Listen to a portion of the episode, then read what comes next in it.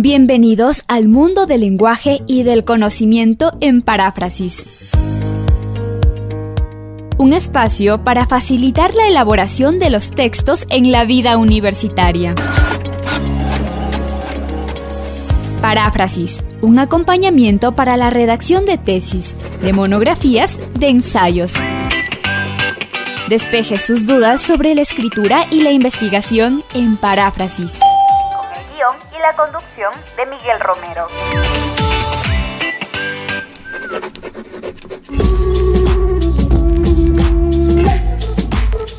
Bienvenidos a Paráfrasis, su programa que cada semana trae contenidos sobre la escritura, la investigación, la divulgación del conocimiento y precisamente el campo del conocimiento relacionado con la educación. Hoy vamos a abordar un tema que ya era hora que esté aquí en paráfrasis. Hemos titulado este tema de hoy Educación 4.0 para revolucionar las mentes. Sí, esa mente de ese estudiante. Y no solo del estudiante, sino también vamos a ver de los docentes que forman parte de ese proceso de aprendizaje. Y para este tema, pues, gran aporte va a brindar Diego Apolo Buenaño. Él es docente investigador de la Universidad Nacional de Educación, tiene un postdoctorado en educación por la Universidad de Carabobo de Venezuela. Es doctor en ciencias de la educación por la Universidad Nacional de La Plata, Argentina. Diego Apolo eh, es un TEDx speaker, su conferenciante de este gran evento de difusión y también es autor de diversas publicaciones académicas. Diego Apolo, buen año, bienvenido a Paráfrasis, qué gusto que estés acá. ¿Qué dice Miguel? Qué gusto compartir este espacio con toda la audiencia, es un placer y el título que le diste es el cambio que necesita tener la educación. Tratar de comprender que con pequeñas revoluciones podemos transformar lo que tú viviste, lo que yo viví, lo que vivió mi mamá, mis guaguas viven muchas veces hacia nuevos espacios. Entender que la educación no es obligar, sino amar y enseñar con cariño y con gusto. Amar y enseñar con cariño y gusto. Hermoso mensaje ahí, Diego. Bueno, y para llegar a esta educación 4.0, Diego, eh, se indica que ha habido cuatro revoluciones industriales. Una primera de la máquina del vapor, otra de la energía eléctrica, otra de la automatización electrónica y ahora pues estamos en el mundo digital que la comunidad europea les llama industria publicidad 4.0. Y en este entorno pienso en la educación y ahora esta educación, ¿será que se ha ido adaptando a lo largo de cada una de esas revoluciones? ¿Qué piensas decir? Mira, Miguel, un punto importante es que inclusive algunos autores ya están hablando que estamos en la quinta revolución eh, industrial de la economía circular.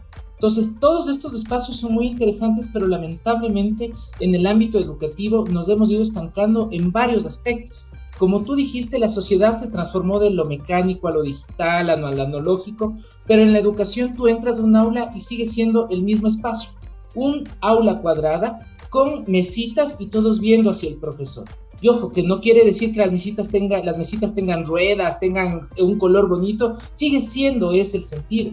Foucault ya lo mencionó el panóptico, tipo cárcel donde suena una alarma y salen todos, tienen que sonar otra y van entrando unos a otros. Dale, al recreo. Lamentablemente no se ha dado. Exactamente, imagínate, como aprendiste tú, aprendió mi mamá que tiene 60 años, aprendí yo que tengo 38 y en la Universidad Nacional de Educación aporto en ciencias experimentales con estudiantes de primer ingreso. Imagínate que se graduaron el ciclo anterior o el año anterior y siguen aprendiendo igual. El papel aguanta todo, dice Miguel esa, esa educación, bueno, estás hablando de la educación tradicional, Diego, que vemos que, sobre todo en esta época que vivimos una pandemia y que esta pandemia obligó a que la educación pase de las aulas físicas. Estoy pensando en aquellas eh, instituciones educativas que no tenían una educación eh, virtual, no tenían esos procesos online. Pasamos allá. Entonces, esa aula que tú describías eh, inicialmente, Diego, pues dejó de ser física, pasó a ser virtual y, creo que empata perfectamente con esta época de revolución. Y si hablamos de la cuarta revolución, ajá. El problema fue, Miguel, que lastimosamente el profesor o los docentes hicieron lo mismo que hacían en lo presencial sin entender esa transpolaridad que necesita la educación en línea. Entonces, imagínate el docente que te dictaba y vos en la compu, en el Zoom, anotando. No había preparación previa, ¿no? Y precisamente esta pandemia, pues caramba, dio un sacudón no solamente a los estudiantes, a los docentes, a las autoridades educativas, creo que a la sociedad en general, ¿no? Para pensar que la educación requiere cambios en esta época histórica. Total. Pero sabes, Miguel, ahí que uno de los puntos importantes es que nos enseñaron que la educación es de la cartontitis, que es lo que yo llamo.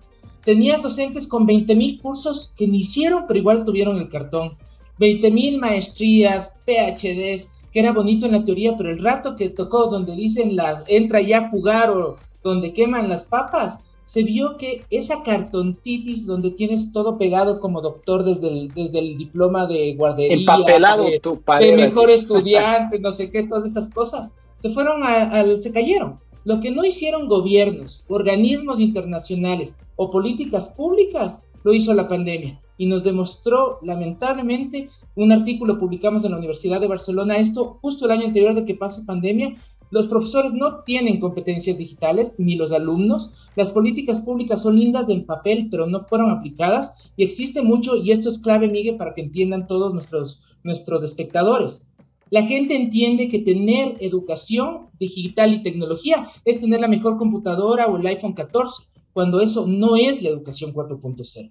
Vamos a llegar para desarrollar un poco más este componente, Diego.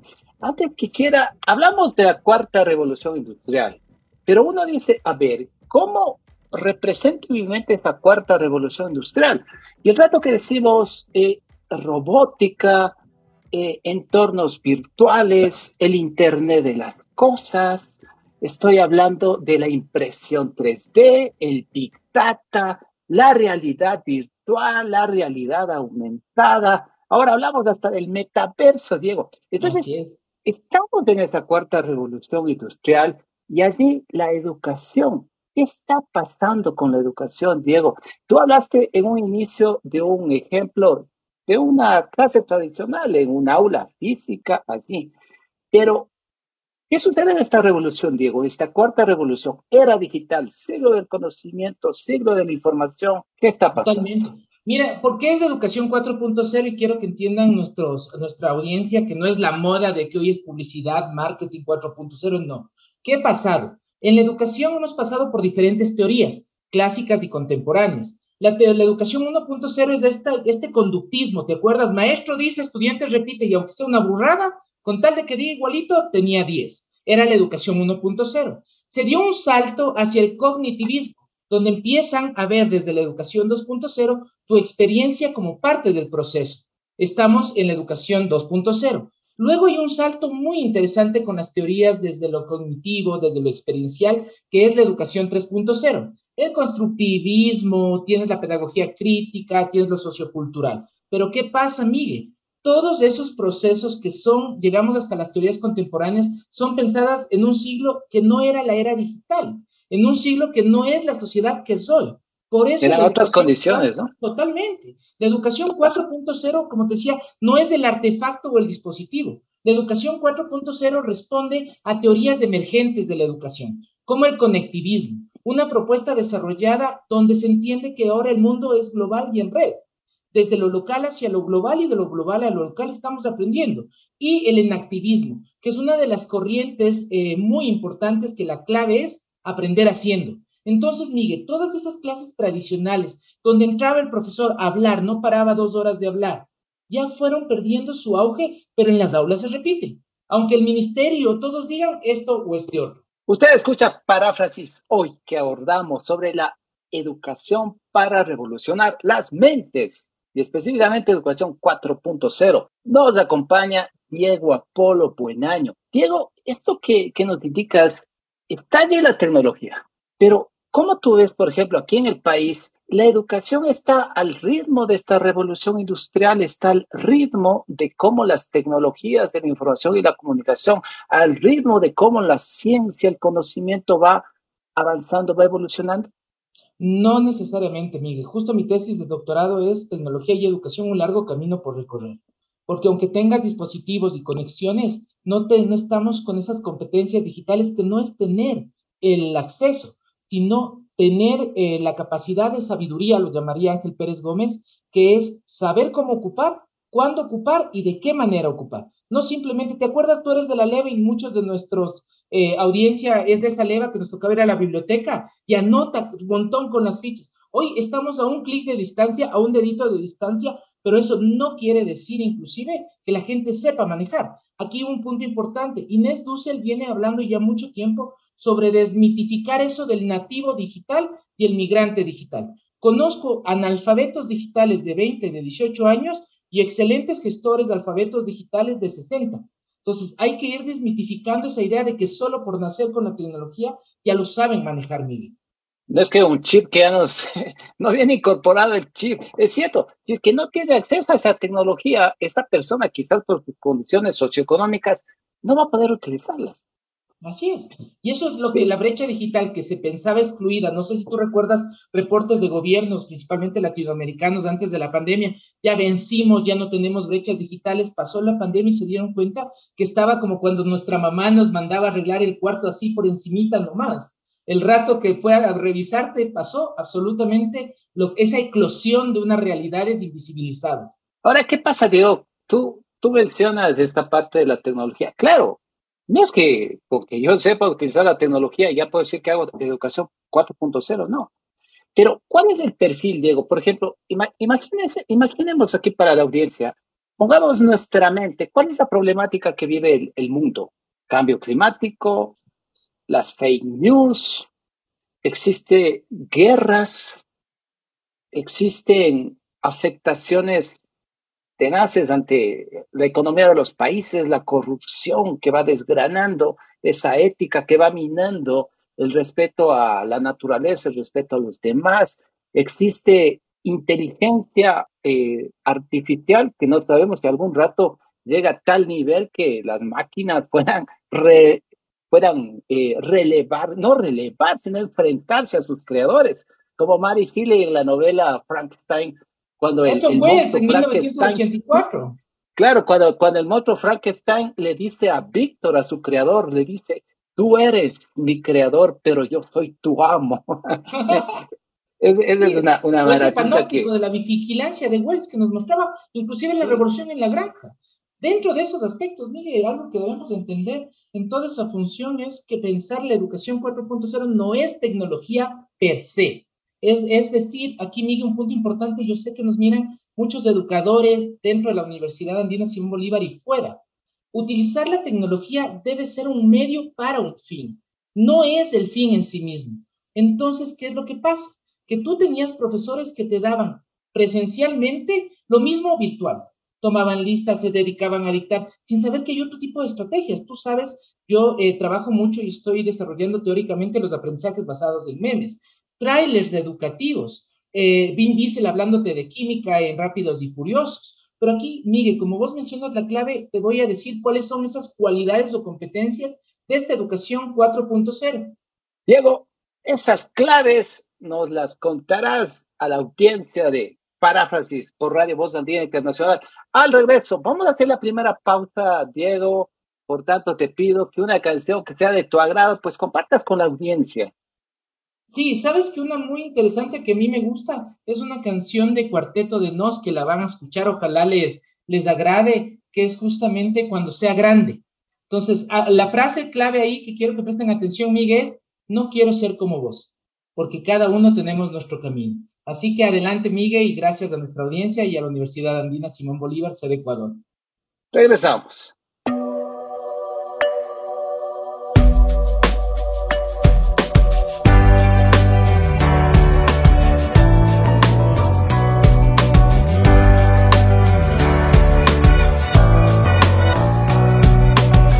Quejarme de oreja en oreja, fijarme si quien me aventaja se aleja, negar el reflejo que dejo en mi espejo, ni alojar el rencor entre ceja y ceja. No quiero guardar tantos secretos y estar enfrentado en un cuadro grotesco como los Montesco y los Capuleto. No quiero a tu edad quedar obsoleto, ni perder el vigor, ni decir sin rigor que todo tiempo pasa pasado siempre fue mejor ni llegar a mi casa ofuscado y molesto. No quiero estar cansado de llevarme puesto.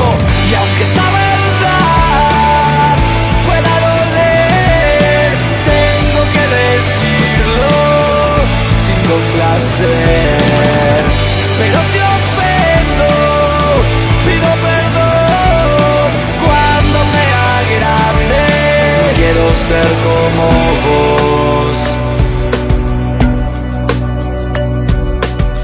Cometer tus mismos errores ni creer que todos son estafadores. No quiero manejar tus mismos valores ni que cada día sea igual a los anteriores. No quiero no poder controlar mis enojos ni cargar esa tristeza en los ojos mojados y rojos, ajados y flojos. No quiero resignarme a hacer mis despojos ni echar con vehemencia la culpa a los demás de lo que es mi incumbencia y responsabilidad ni que me dejo probar alguna idiotez lo que no pude hacer cuando tuve 23 y aunque esta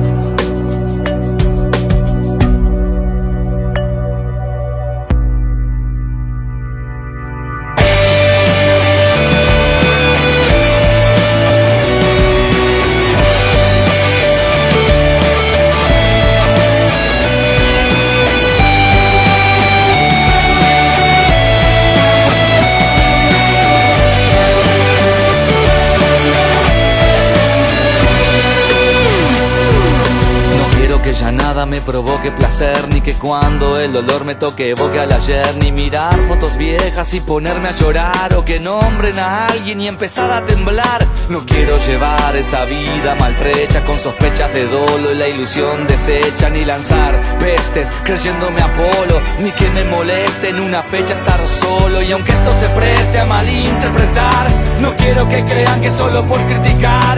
Y espero que tan solo sea una declaración Porque ni yo sé si quiero que quiera ser como yo. Y aunque esta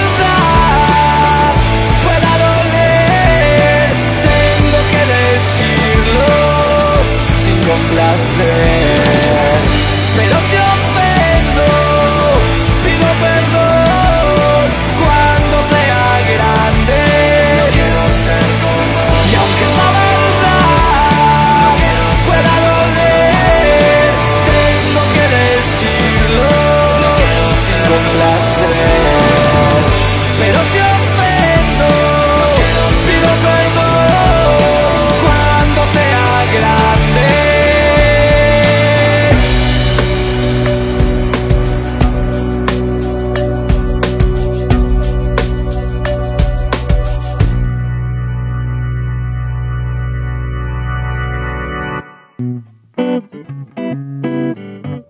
Usted está en Paráfrasis, el espacio que le apoya en sus redacciones.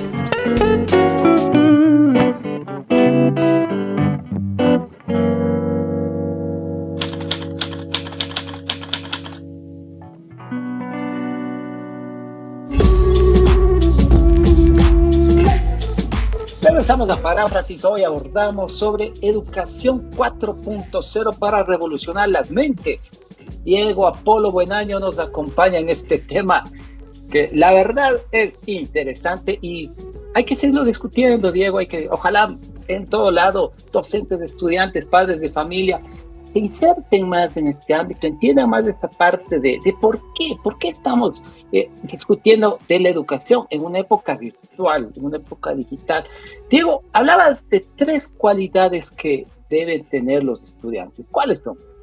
Mira, Miguel, eh, primero entender que eh, necesitamos volver a enamorarnos de la educación, tanto profesores como maestros y como estudiantes, porque si no hay ese match, no hay ese punto, simplemente las cosas no se van a mover. Estas tres cualidades son saber conocer. El conocimiento disciplinar es importante para cualquier espacio. El segundo también es saber hacer. Quien tiene buena teoría y no ha experimentado jamás, carece mucho. Y acá te voy a dar un tip que decía mi mami muchas veces. A veces se gana y a veces se aprende. Quien no ha fracasado no sabe cómo hacer las cosas. Por eso es importante también que muchas veces tenemos profes de cuaderno, que nunca aplicaron lo que enseñan. Profesores de investigación y redacción que no han aplicado ni han publicado o han hecho investigaciones. Maestros u otras personas que no han desarrollado sus cátedras. Pero la tercera es la más importante que hoy nos demanda el mundo, es saber ser. El saber ser desde el compromiso ético, el saber ser desde el compromiso ambiental, el saber ser desde los diferentes compromisos con la sociedad. Conozco gente con muchos títulos. Mira, vos sabes que me gusta estudiar. Postdoctorado, doctorado, estoy haciendo mi doctorado, la tesis y en buenas universidades extraordinarias. Pero hay gente que tiene muchos más cartones que yo, pero no tienen educación. Hay excelentes maestras que no pisaron la universidad. Mi abuelita, mi mamá, mi esposa, y no tienes idea cuántas cosas ellas me han enseñado. Hay que quitarnos de esa idea de que solo enseña el que tiene el título de licenciado. Todos enseñamos en alguna medida, a nuestros hijos, a nuestro perrito, a cualquier persona. De hecho, Diego, cuando hablamos del mundo virtual, de la educación en línea, estamos hablando de aprendizajes colaborativos. Así es. el dueño del conocimiento no es el profesor, es un facilitador y en ese entorno de estudiantes, profesor, pues hay una interacción de compartir información, compartir conocimiento, compartir experiencias y por eso es, es no colaborativo. E, ese dueño del conocimiento del profesor, bueno, no sé, habrá profesores que se crean eso, no lo sé, pero, pero la, la idea... sigue habiendo, amigos, sí, sí, como en todo lado, todavía sigue habiendo muchas personas, inclusive el rol del docente pasa a ser ya no facilitador, como hemos venido escuchando, sino un mentor. Un mentor que te acompaña, que te guía, no solo te facilita, te da su experiencia y a partir de esas mentorías hace que tú puedas mentorear a otros estudiantes de tu mismo curso. O sea, dejas, te desapropias de las cosas y les das tanto la responsabilidad como el compromiso a las otras personas también. Algo que, por ejemplo, en el Centro de Escritura Casa Andina, que, que produce el programa Paráfrasis, siempre estamos recalcando a los estudiantes es, la universidad está para apoyarle a usted. El profesor que usted tiene, el tutor que tiene, el centro de escritura que tiene, cada una de las áreas que conforman la institución, están pensadas para apoyar a usted.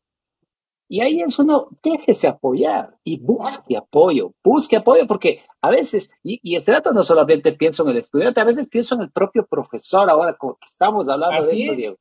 Sí, sí, sí. Tú decías, por ejemplo, hay profes que no quieren dejarse ayudar. Hay jóvenes de eh, 60 años, como te dije, o viejos de 24. Eso es la educación 4.0, saber que el aprendizaje es colaborativo, ubicuo, flexible y en red donde todos a, a, hablamos, donde todos apoyamos, inclusive hay un texto que publicamos en Springer que se llama eh, Edu Prosumers en la era digital, Edu Prosumidores. El profe Miguel, y dentro de la misma universidad, no sé si te has dado cuenta, ya no solo consume las cosas educativas, ahora el profesor crea sus cosas sin fines de lucro, los comparte eh, a través de diferentes espacios. Y ese el consumidor es el que, exacto, y, y, ocupa tu amigo, ocupa tu estudiante, ocupa el otro, porque la gracia de la educación es compartir, no quedarse con títulos, no quedarse con otras cosas, sino dar.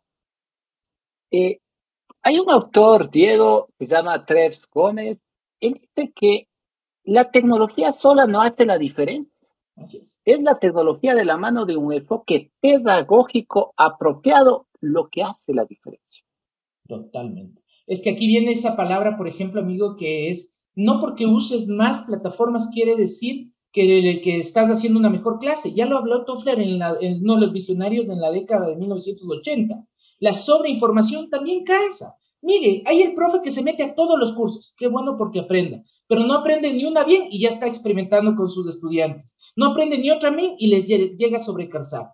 Entonces, lo importante de esto es entender y hacer un uso pertinente, reflexivo, amigo, pensar por qué, para qué, en qué momento y con qué objetivo. Eso es usar la tecnología con fines educativos. Entonces, Diego, eh, si hablamos de la educación en la era digital, ¿qué retos tenemos? Hay un reto tecnológico, hay un, un reto pedagógico, metodológico. Y, y, y pongo énfasis en lo último. Ya hemos hablado de la tecnología hablar de lo metodológico, de lo pedagógico, es decir, estas estrategias por medio de las cuales este docente pueda llegar de forma satisfactoria para cumplir ese proceso de aprendizaje? Amigo, es una de las críticas que yo hago mucho a los modelos educativos, que si te pones a leer de las universidades en Ecuador parece un copy-paste de una línea constructivista, cuando ya tenemos que hablar de las teorías emergentes que se vinculan. El conectivismo, que gracias a la Universidad Nacional de Educación he podido ir adentrándome y ese en activismo. Pero ahora la clave también viene en eso y en las IES, una crítica fuerte. Hay que dejar de pensar que la tecnología es gastar plata. La tecnología es saber usar.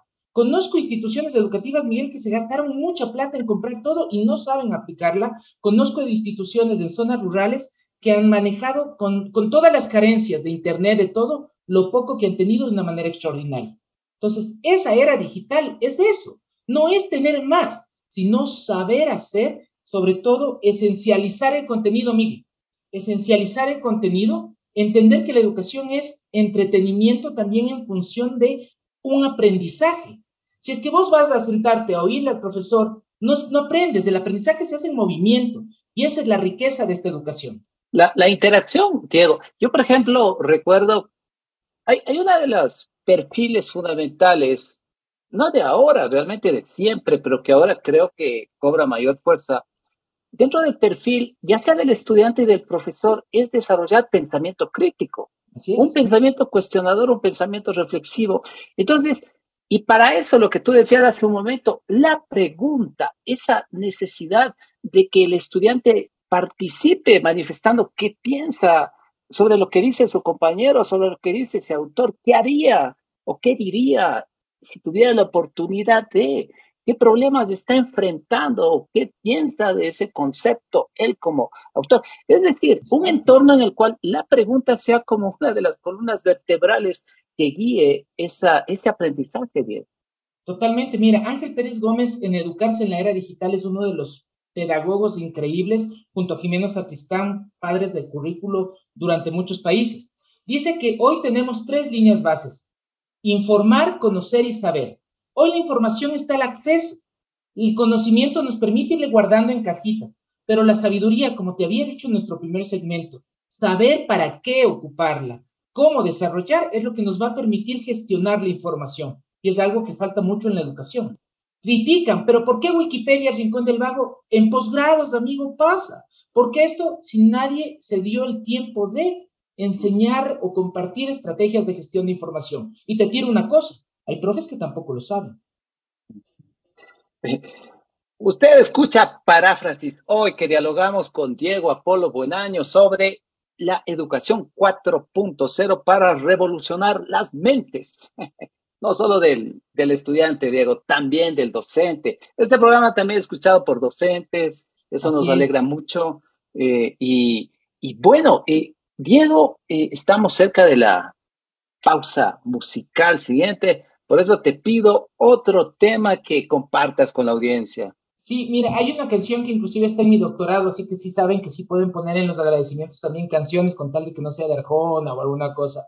Que la dediqué a mi esposa, es una canción de Elefante que dice, eh, soy así igual que tú. Lo menciona algo así, me gusta cuando ríes, me gusta verte así, me gusta que tus ojos se dibuje el porvenir, y si alguna mañana el mundo se te cae, abrazo una esperanza que todo puede cambiar. Y ya te cuento por qué eso me ayudó a mí a transformar mi vida como docente también, Miguel.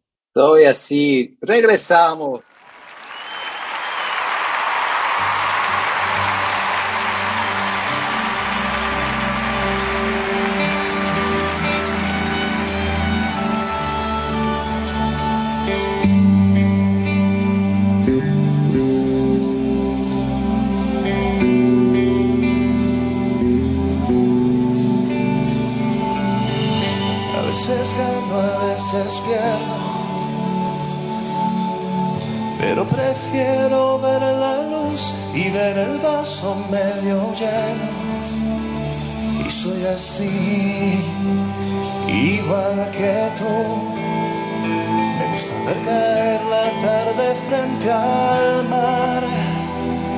Gusta mucho más la luna si tú estás, si tú estás. Algunas madrugadas vuelo,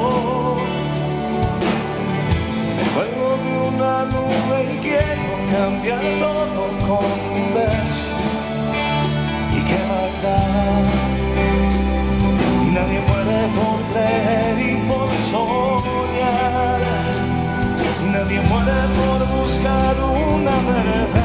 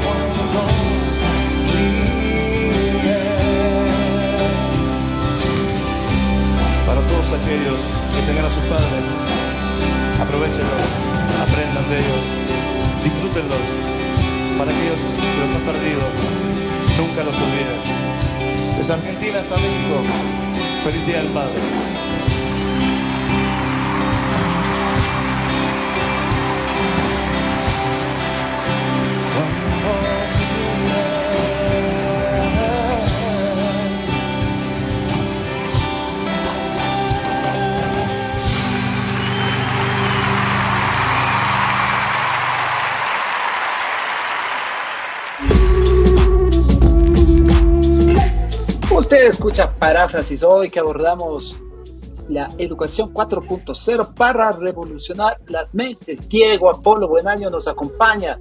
Diego es docente de la Universidad Nacional de Educación.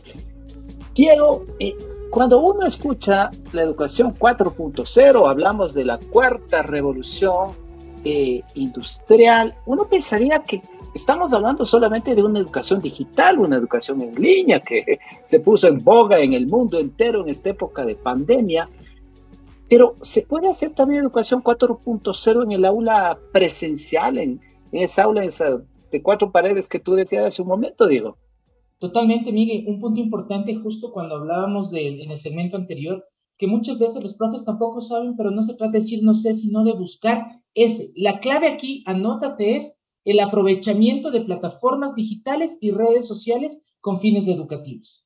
Entonces, tú puedes hacer en cualquier espacio de aprendizaje, presencial, híbrido, eh, en línea o a distancia, puedes ocupar la educación 4.0 porque la base de esta es retomar la esencia, entender que el aprendizaje activo y significativo se hace en movimiento. Te voy a poner dos ejemplos sencillos de cómo el profesor puede desarrollar esto. Mira. Dale, Diego.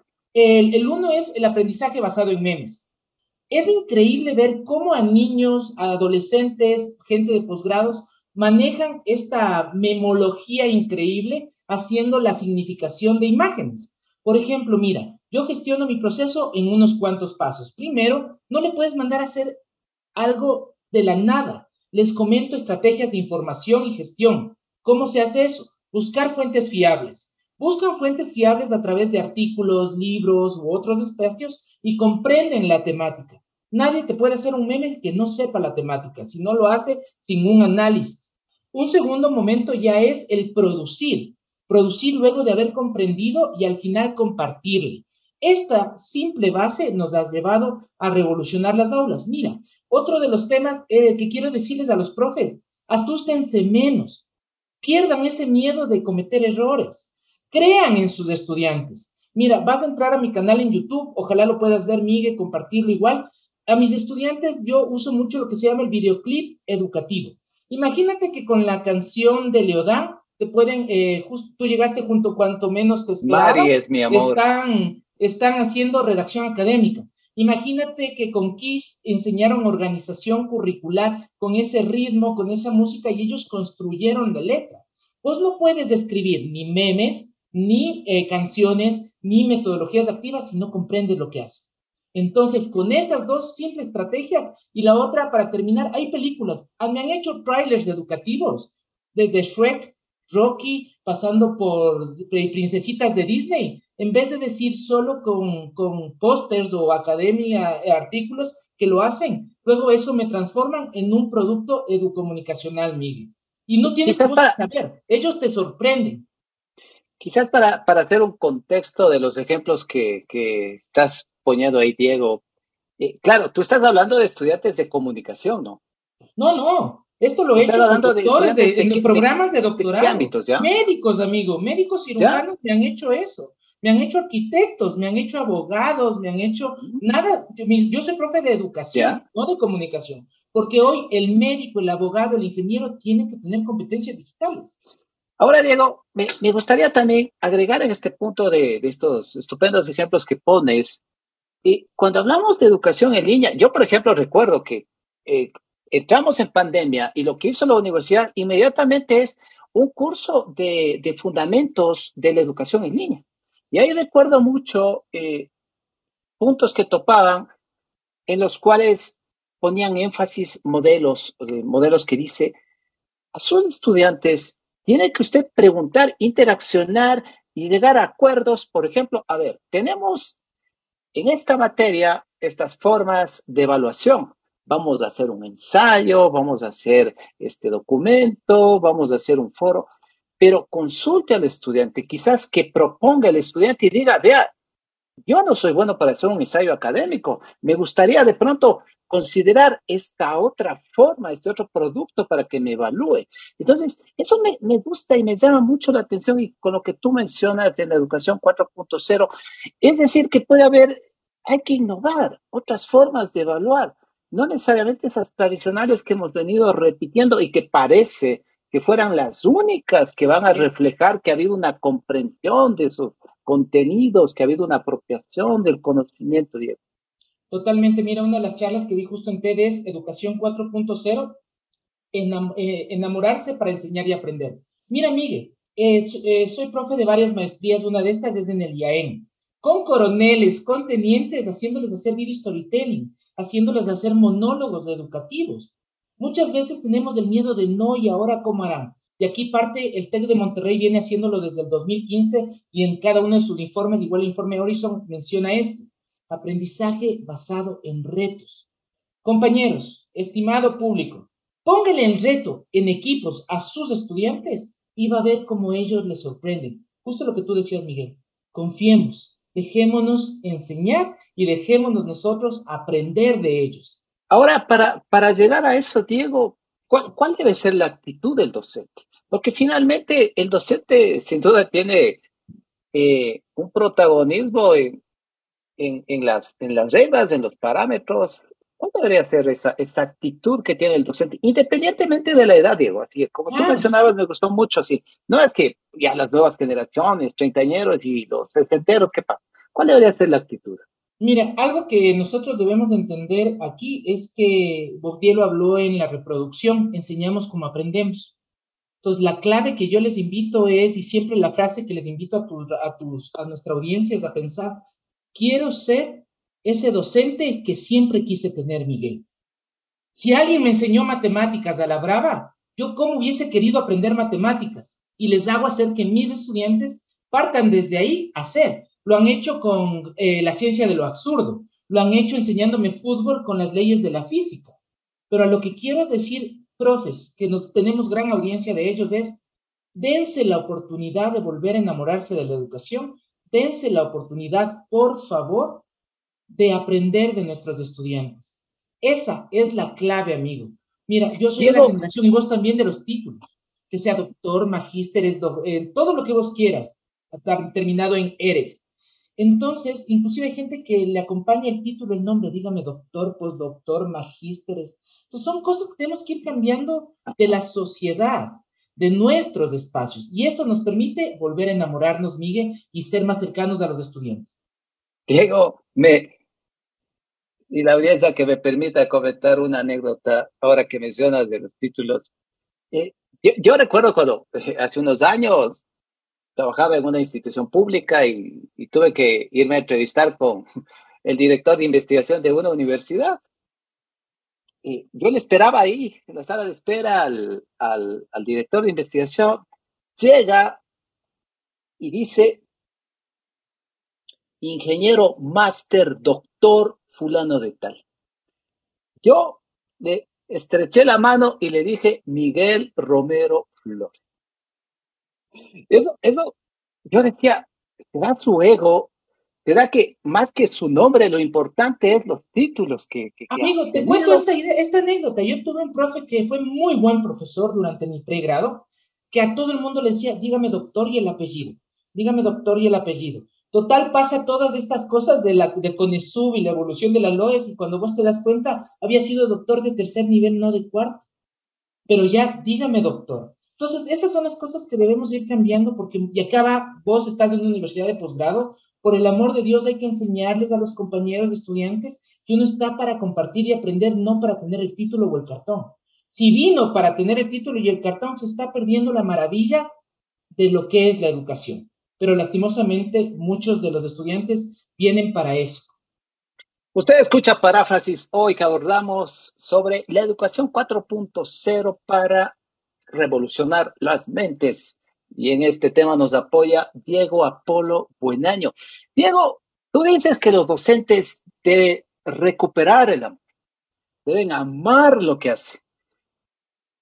Tú eres uno de esos docentes, Diego, ¿y por qué sientes que eres uno de esos docentes que ama la educación, que ama estar en un espacio de interacción con los estudiantes? Mira, si alguien que se metió a la carrera docente debe ser un eterno aprendiz. Entonces siempre tienes que estar aprendiendo y aprendiendo no solo de libros y cursos o, diplomas, sino de las personas. Algo que a mí me ha motivado a transformar estos espacios es eh, generar y ser feliz con lo que hago. Yo, como te digo, he visto eh, profesores que van al aula todos los días con una voz de, de trompudos, así, buenas tardes, prueba sorpresa. ¿Cómo carajo quieren aprender si ya llegas así, enojado?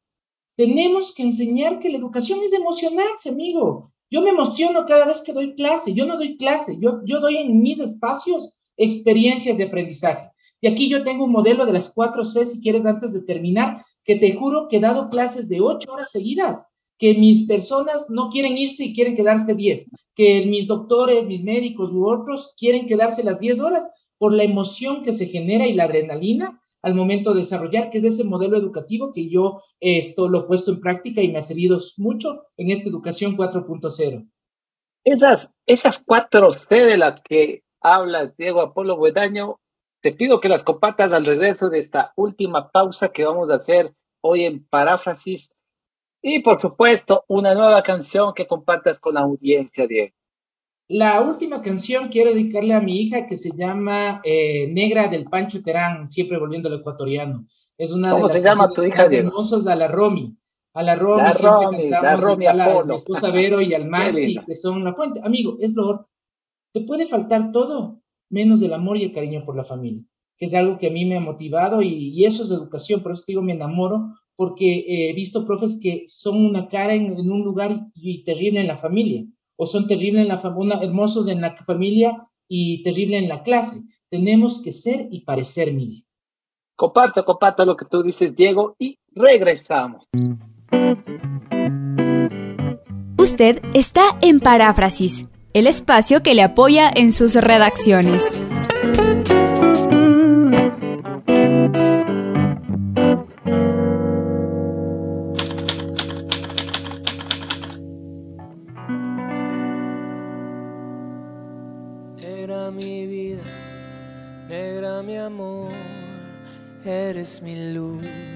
Corazón.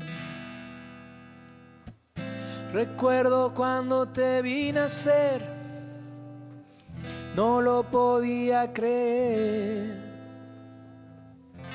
Eras como un pez sobre la red, como agua entre mis manos. Qué manera de encontrarnos y empezarnos a querer. Negra mi vida, negra mi amor, eres mi luz,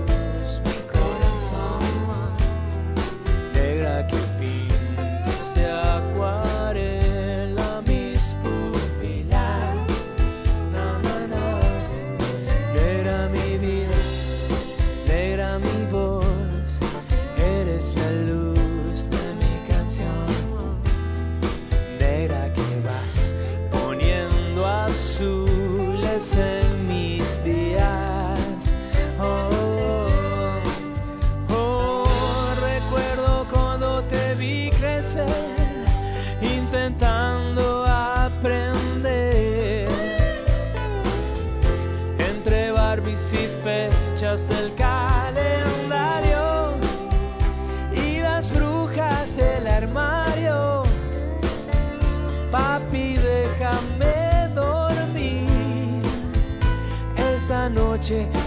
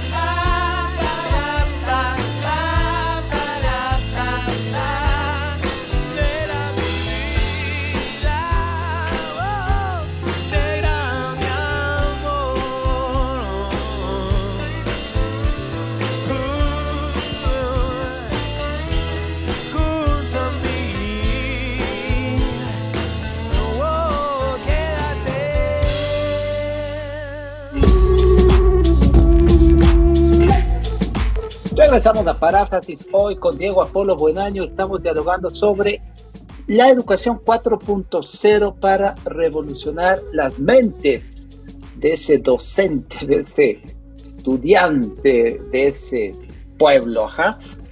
Diego, yo, una experiencia cercana, ¿qué te digo? Ya esto es de, de, este año. Eh, el estudiante o uno de los hijos del conserje de, los condominios donde vivo, seis años o siete años, está en, la escuela y decían que la, una de las profesoras dice que el niño no aprende nada, necesita apoyo. Entonces, mi hija, mi hija mayor, Dani, eh, generosamente le apoyó para que pueda avanzar un poco y ponerse al ritmo de los estudiantes, de los compañeros de este niño. Y el niño dice que su docente le dice que realmente no puede aprender, que es un lento, que prácticamente sus cualidades no da para que continúe. Entonces, esa sensación en el niño es nada, estamos hablando de un niño de 7 años, y él dice que realmente él no puede estar al nivel de sus compañeros, porque esa idea le está poniendo la profesora. Eso a mí me golpeó fuerte. A mi hija le golpeó fuerte, porque uno dice, pero el profesor no está para eso, pues el profesor no está para anular, el profesor está para impulsar, de hecho. Entonces, eh, no sé qué opinas al respecto, Diego, y no sé, conoces realidades en otros que quizás ese profesor de educación básica, no sé cuánto ganará esa profesora, no sé qué condiciones tendrá, pero al menos esa motivación para impulsar veo que no la tiene. Totalmente, mira, eh, algo que te puedo decir aquí, Miguel, es que es bastante fuerte, pero es algo que pasa en muchas instituciones educativas. Es el profesor que se centra en contenidos en lugar de aprendizaje que va a la velocidad de la luz pasando temas porque le dice el currículo en lugar de al ritmo de los estudiantes. Hay una frase justo, Miguel, que dice que el equipo avanza no a la velocidad del más rápido o el mejor, sino al ritmo del más lento. Entonces, esa persona que tú lo mencionas, lo que está haciendo es acabar con la motivación y es algo que te quiero decir. Se habla mucho de Finlandia, de las cosas, de educación y todo eso, pero sabes que en educación inicial Finlandia tiene a los mejores perfiles de todo el país en educación inicial. Lamentablemente en nuestro país eh, tenemos juzgamiento, yo no sé si a vos te ha pasado. Al de inicial le juzga el de básica y dice no, es de inicial nomás. Al de básica el de bachillerato, no es del de ahí. Al de bachillerato el de la universidad. Entonces hay esos absurdos imaginarios que condicionan. Mira, mi hija, la Romina y el Maxi aman ir a la escuela porque tuvieron excelentes profesores de inicial. En la escolaridad es donde sufre shock y dice así, la película de Wallow. Viene y todos les cortan, todos igualitos, es una máquina de carne, porque el currículo es mal manejado. Y aquí un punto importante, Miguel. Tenemos uno de los currículos más interesantes del Ecuador, pero ¿sabes qué falla? Los tecnócratas, los burócratas, gente desde el mismo ministerio que no sabe de pedagogía y están haciendo y chequeándote como la vara de qué estás haciendo. Por eso tiene que ir en la misma línea lo administrativo y lo académico, lo educativo. Porque lastimosamente este currículo en el 2010, Miguel, reitero, justamente un gran profesor de la línea, Miguel eh, Herrera, lo, lo desarrolló y lo compartió, es extraordinario. Pero lastimosamente no fue a la par de los tecnócratas que manejan ministerio y le acabaron eh, quitando y dijeron el, el currículo es una Biblia. Cuando el mismo currículo, Miguel dice, debe ser contextualizado, flexible, abierto y diversificado. Pero no. Eso, eso de lo que menciona Diego, de lo contextualizado, cuando hablamos de educación 4.0, estamos hablando de una educación, una educación que responda a las problemáticas de la sociedad actual. Así es, totalmente. No, no de hace 50, 60 años atrás, sino de esto, de este año, de lo que estamos enfrentando. Y, y, y eso implica, sin duda, contenidos, implica la forma, cómo voy a poder llegar para resaltar, dimensionar, concienciar y tomar acciones frente a, porque estamos pensando en una persona que finalmente va a ser un profesional, va a ser una persona que tenga una incidencia con otras personas, probablemente tenga una incidencia política que pueda tener realmente o aportar un cambio a estructuras importantes sociales. Totalmente. Mira, Miguel, eh, un médico, Dios no quiera, como dijera mi abuelita, puede matar a una persona con una práctica, mala práctica médica. Un profesor puede matar 45 estudiantes con una clase. Nos pueden hacer odiar matemáticas, literatura, nos pueden hacer odiar investigación, cuando son cosas hermosas porque haces lo que vos amas. En cambio, un profesor se tira una clase, puede llegarse a hacer odiar a un estudiante. Y eso es uno de los puntos claves, Miguel. Hay hacer odiar a una materia. Sí, sí, pero mira, eh, es que pregúntale a muchos profesores, entienden que educación es transmitir conocimientos. Ese es el modelo lineal de la comunicación, emisor, mensaje, receptor. La educación 4.0 da el paso hacia el interaccionismo de Roman Jacobson. Está bien el emisor, el mensaje y receptor, pero Roman Jacobson dentro de las funciones del lenguaje nos menciona tres claves. Usted para tener una buena comunicación debe generar y conocer el contexto, el canal y el código. El contexto, ¿cómo estamos? ¿Cuál es el mejor medio, Miguel? Tal vez las pruebas objetivas ya pasaron, es necesario y algunas asignaturas, pero no solo de eso vive el hombre. Y el código, ¿cómo están hablando tus estudiantes? Mira, yo he tenido profesores de doctorados, de maestrías, que no les entiendo ni papa de lo que hablan, porque se buscan palabras rimbombantes. La coyuntura yuxtaposicional del quinto encuentro del cuarto mercado, en vez de decir es aquisito a la vuelta. Debemos entender que la comunicación académica tiene que acercarnos a las personas, no alejarnos. Pero muchos profesores todavía siguen con la noción antigua de mientras menos me entienden, Mientras menos pasan, soy mejor profesor. Y eso hay que Ojalá, ojalá esos profesores que mencionas, Diego, sean pocos y vayan desapareciendo, por favor. Esa es la clave, amigo. Pero necesitamos generar interés en todo lo que hagamos. Hay que generar interés, hay que, hay que contagiar esta emoción, Diego. Yo, por ejemplo, cuando pienso aquí en la radio, pienso en un programa, digo, quisiera generar eso, interés de, que presten un poquito de atención a este tema, de pronto resulta interesante y aporta algún, algún elemento que pueda enriquecer, apoyarle a esa persona. Diego, antes de la pausa, hablaste de las cuatro C. Quisiera que no quede suelto ese elemento. ¿Puedes eh, continuar? Claro, Miguel. Mira, primero, eh, antes de dar ese salto, quiero contarte un punto importante que uno aprende cuando es feliz. ¿Cuántas veces vos no leíste una prueba? Tres días sin dormir, sin comer, asustado, diste la prueba, sacaste diez, pero te olvidaste. Porque aprendiste por miedo. Cuando uno aprende feliz, lo apropia y lo desarrolla para futuras ocasiones, que es el cambio de la educación 4.0. La educación y los conceptos. Amigo, yo te puedo hablar de sociología, antropología, psicología social, comunicación, los conceptos más densos, pero te enseño con Enchufe TV. Es mi tesis del segundo doctorado. Te enseño con cosas del cotidiano. Entonces, debemos eso para poder desarrollar en cada espacio. Ahora, estas cuatro C, amigo. Las cuatro C, vamos a decir que son cuatro momentos de tu clase, de una hora, de ocho horas, de lo que tú desees en tiempos. La primera C es comprender, porque nadie puede hablar de algo que no sabe. Tenemos opinólogos de Wikipedia, de YouTube, cuando ah, defensores de Paulo Freire, cuando le preguntas qué libro leyó, no es que en un video en Wikipedia decían. Entonces, la gestión de información y la comprensión es la clave.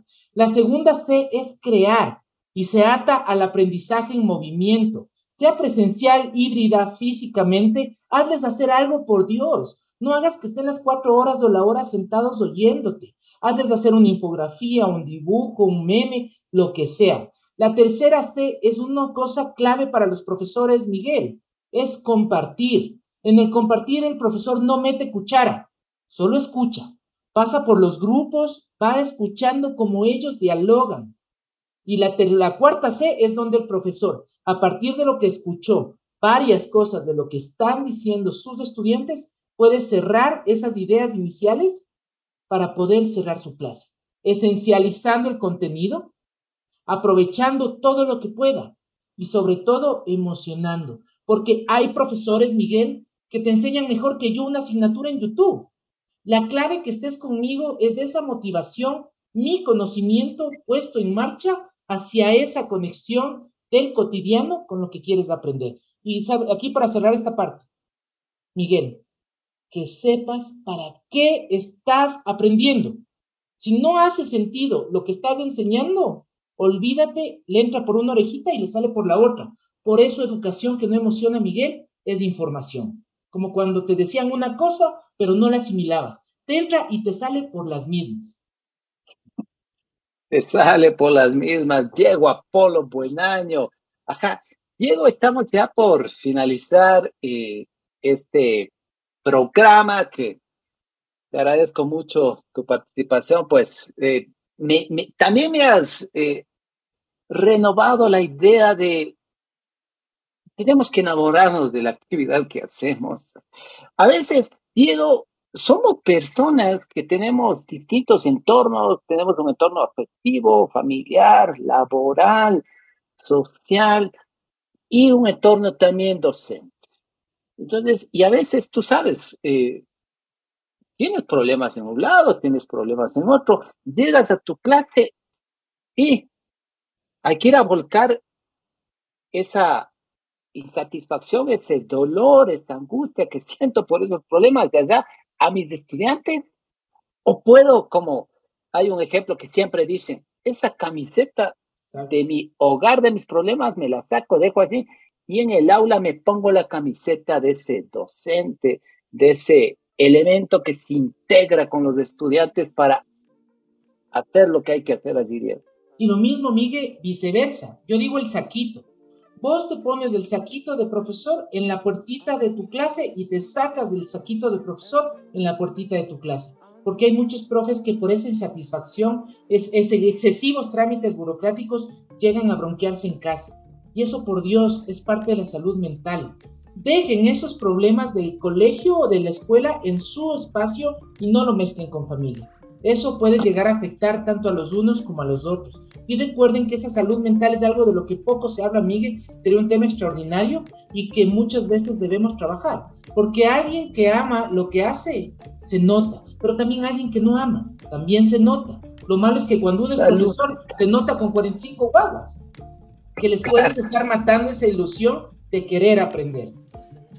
Diego, me quedo con, con el tema de la salud mental. Ese sin duda es un tema para abordar en todo el programa. Diego Apolo, buen año, pues te agradezco mucho haber compartido estos momentos en paráfrasis por Radio Voz Andina Internacional. Recuerde que usted puede escucharnos por la señal en línea de Radio Voz Andina Internacional o también por Spotify, puede escucharnos por Google Podcast, Angle, iBox y también por la aplicación propia de Voz Andina Internacional. Diego, nuevamente te reitero mi agradecimiento y con la audiencia de paráfrasis nos veremos en la próxima edición. Yo soy Miguel Romero Flores. Hacela bien.